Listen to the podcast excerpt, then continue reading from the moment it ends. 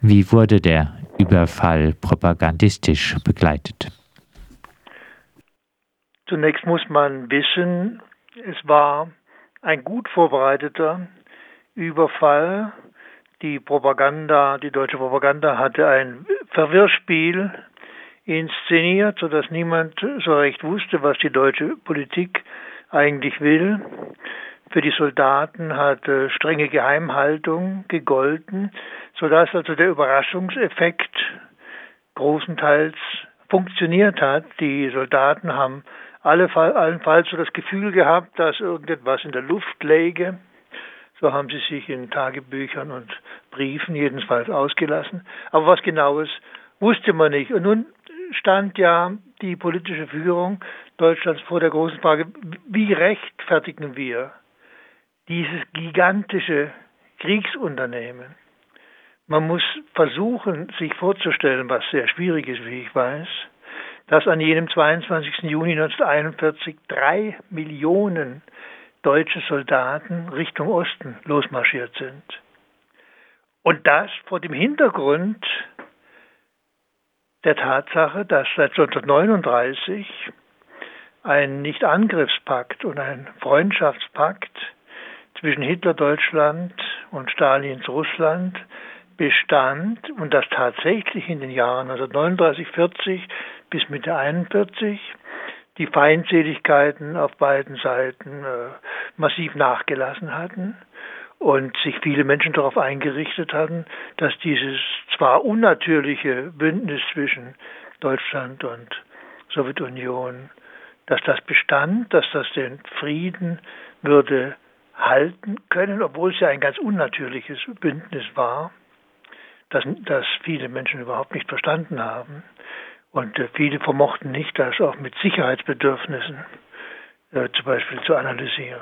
Also, jetzt wurde, standen die Propagandisten vor der Aufgabe, wie es Propagandisten von Angriffsländern immer tun müssen, den eigenen Leuten klarzumachen, warum sie kämpfen sollen.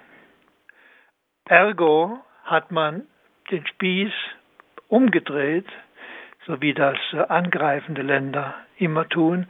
Sie haben den eigenen Angriffskrieg in Verteidigung umgelogen und sie haben generell behauptet, dass diese Sowjetunion seit Jahren ihre bolschewistische Ideologie über Europa und die Welt verbreiten wolle und dass alles nur der Vorbote von aggressiven Handlungen sei und man deswegen dieser Aggression, die von dort ausgehe, den eigenen Verteidigungswiderstand entgegensetzen müsse. Und das alles musste jetzt noch mit zusätzlichen Argumenten verbrämt werden. Und da kommen wir dann eben auf die Vokabel vom Kreuzzug gegen den Bolschewismus. Welche Bilder wurden dort äh, vom äh, Feind gezeichnet? Meinen Sie jetzt Bilder in Worten oder tatsächlich die äh, die Propagandabilder, die ja auch Sprachbilder im die Propagandabilder, die Sprachbilder. Sprachbilder, die Sprachbilder. Man muss vielleicht noch ein paar Worte sagen zu dem Begriff äh, Bolschewismus. Also Kreuzzug gegen den Bolschewismus war ja eine, eine maßgebliche Propagandaformel der Zeit. Bolschewisten waren ursprünglich die ähm, Mitglieder der Mehrheitspartei der Sozialrevolutionären Sozialdemokratischen Partei Russlands. Das waren die Bolschewiki und das war eine Selbstbezeichnung. Aber im Laufe der Jahre noch im Ersten Weltkrieg bis hin zur deutschen Novemberrevolution 1918 wurde der Begriff mehr von den Gegnern der Bolschewiki gebraucht als von diesen selbst und war bereits ein, Kampf, ein Kampfbegriff, ein politischer Kampfbegriff, in denen sich alles Mögliche mischte. Also da mischte sich hinein Angst vor der Revolution, ähm, Gott, Gottlosigkeit, Diktatur, Gewalttätigkeit. Es war ein äh, schon 1918 äh, negativ besetzter Begriff. Da gibt es zum Beispiel, kann man in den Quellen äh, die Äußerungen eines Marineoffiziers finden, der einen Angehörigen der deutschen Volksmarinedivision, die in Berlin stationiert war und die sich auf die Seite der Revolutionäre geschlagen hatte, bezeichnet hat als jüdischer Bolschewik.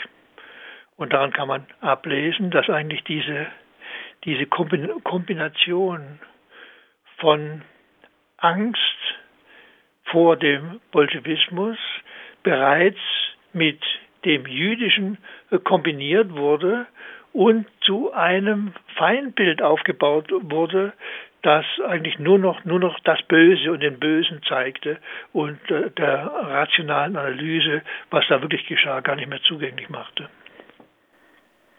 Ihr Vortrag äh, am Montag äh, soll dann äh, auch nicht äh, nur die Zeit des Zweiten Weltkriegs, sondern auch äh, die Folgezeit äh, beleuchten. Sie kritisieren in gewisser Weise auch die Kooperation der BRD mit den westlichen Siegermächten.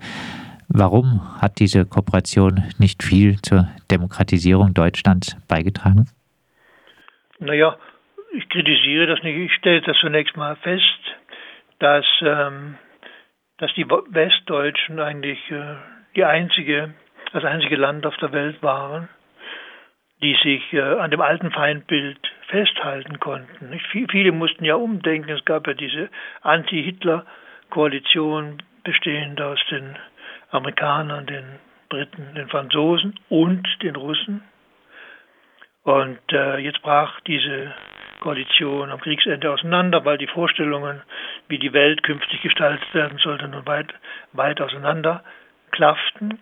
Und ähm, jetzt trat im, jetzt trat das, was latent immer vorhanden war, nämlich die Angst vor dem Bolschewismus, oder jetzt sprach man verstärkt vom Antikommunismus, das trat jetzt stärker hervor. Und so konnten sich die Teile der deutschen Eliten, die in, in, in den westlichen Besatzungszonen der späteren Bundesrepublik waren, die konnten sich jetzt neu am Alten orientieren.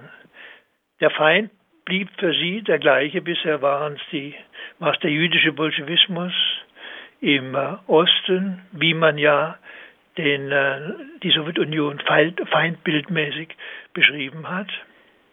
Und jetzt war man auf plötzlich äh, zusammen mit den Alliierten wiederum in einer Konfrontation mit äh, der Sowjetunion und konnte sich an dieser Kontinuität erfreuen und sich eine große Erleichterung damit schaffen, dass man gesagt hat, na, wir standen, man sieht doch, wir standen doch schon immer auf der richtigen Seite. Und so kam es jetzt auch zu Kooperation auf allen möglichen Gebieten zwischen den alliierten Siegermächten auf der einen Seite und äh, den Deutschen auf der anderen Seite, wobei etwa beim sogenannten Heldenklau betreffend die deutschen Raketenbauer die äh, Sowjetunion genauso fleißig war äh, im Helden, im sogenannten Heldenklau, wie das die westlichen Mächte auch waren. Und für den Westen ist zu betonen, dass sich ähm, Männer, die zur Hitlerzeit als Propagandisten im Goebbels-Ministerium gearbeitet hatten, dass die nun ihre Kenntnisse und ihre Dienste den westlichen Geheimdiensten zur Verfügung stellten und auch in den wiederentstehenden deutschen Streitkräften eine kontinuierliche Rolle gespielt haben, sodass man sehen kann, wie dieses Feindbild, dieses antibolschewistische Feindbild mit dem jüdischen vermischt, von, zumindest von der Novemberrevolution 1918 hinein in das Dritte Reich und dann ganz verstärkt bis in den Zweiten Weltkrieg hinein und über den Zweiten Weltkrieg hinaus die deutsche Politik betreffend ihren Umgang mit der Sowjetunion und dem späteren Russland geprägt hat in der Ankündigung Ihres Vortrags wird auch äh, das äh, Zitat äh, offenbar ewige äh, deutsche Trauma, die Russen äh, kommen, erwähnt. Äh, in Auschwitz war das ein Freudenschrei hierzulande, aber wurde es propagandistisch genutzt. Mhm. Ja, ja, die, wer in Auschwitz noch lebte, hat natürlich äh, eine, riesige Freude gehabt, dass jetzt die Rote Armee als äh, Befreiungsmacht kam. Aber diejenigen äh, deutschen Männer, die in der Sowjetunion gekämpft haben und die verbrannte Erde hinterlassen haben, die unendlich viele Dörfer und Städte dem Erdboden gleichgemacht haben, die dort am Kunst- und Kulturraub beteiligt waren, die die Zivilbevölkerung extrem feindselig behandelt haben und Millionen von ihnen äh, getötet haben, alles rechtswidrig, alles völkerrechtswidrig, die haben natürlich das Gefühl gehabt, wie ist denn das? Könnte es nicht passieren, dass die Russen jetzt mit uns machen, was wir mit denen ja schon gemacht haben? Also im Psychologischen würde man sagen, das ist eine klassische Projektion. Die deutschen Täter haben, gefürchtet, haben Rache gefürchtet, haben gefürchtet, dass ihnen, es ihnen heimgezahlt wird. Und das hat in dieser Propagandaformel die Russen kommen. Das ist eine Beschwörungsformel, um wiederum Feindkonstellationen zu legitimieren. Das kam hier zum Ausdruck. Wer, wer befürchtet hat, die Russen kommen, der hat nicht so sehr äh, eine, eine reale, aggressive Absicht hinter vermutet, sondern äh, den Verdacht, man, es könnte einem selbst das passieren, was man den Russen angetan hat vorher im Krieg, 1941 bis 1945. Ihr Vortrag am äh, Montag äh, blickt auch auf äh, die Gegenwart. Im Ankündigungstext heißt es, äh, die Beziehungen zwischen Deutschland und Russland seien auf einem Tiefpunkt. Im äh, Konfliktfall drohe Deutschland zum Schlachtfeld eines auch atomaren Krieges zu werden. Ist das jetzt mit Blick auf die Gegenwart nicht etwas arg hergeholt? Ja, ja, ja, ja. Das äh, würde man etwas äh, zurückhaltender formulieren können. Ich darf allerdings daran erinnern, als äh, ehemalige Wehrmachtgeneräle auf Geheiß Adenauers 1950 im Eifelkloster Himmerod zusammensaßen, um sich die, ihre militärpolitische Zukunft auszudenken. Da wurde durchaus, äh, da hatte man durchaus die Vorstellung, dass Europa erneut verteidigt werden müsse und wenn, wenn sein muss, dann auch mit Hilfe von Atomwaffen, sodass das dieser Gedanke ist in der Welt und der hat sicher auch in den kommenden Jahrzehnten fortgelebt. Aber ich möchte zum Gegenwärtigen doch vielleicht noch was sagen dürfen.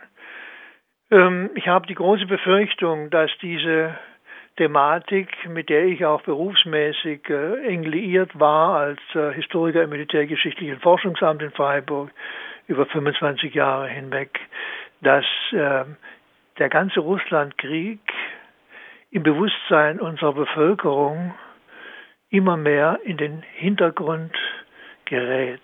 Man muss sich ja vorstellen, ein Wehrmachtssoldat, der 1945 aus dem Krieg gekommen ist und ihn überlebt hat, der war 1920 geboren. Er war 1945 25 Jahre alt. Und äh, wenn er noch leben würde, müsste er heute 101 Jahre alt sein.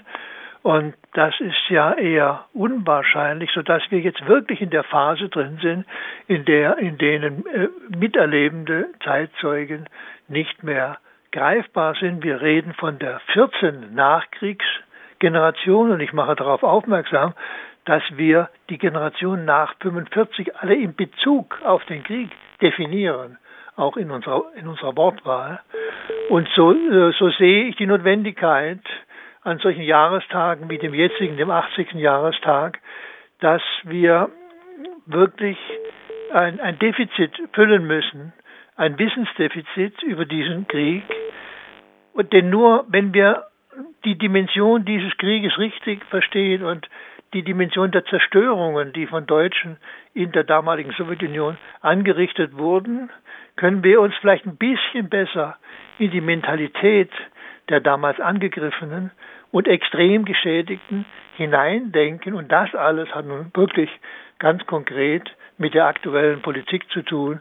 Die ist unter anderem deswegen an einem Tiefpunkt angelangt, weil viele von uns die russische Politik und die russischen Menschen nicht hinreichend verstehen. Das sagt der Historiker Wolfram Wetter aus Waldkirch zum 80. Jahrestag des Überfalls Nazi-Deutschlands auf die Sowjetunion am 22. Äh, Juni 1941 hält er an diesem Montag um 19 Uhr im Freiburger Vorderhaus einen Vortrag mit dem Titel Kreuzzug gegen den Bolschewismus, NS-Propaganda zur Rechtfertigung des Überfalls und deren Fortwirkung im Kalten Krieg.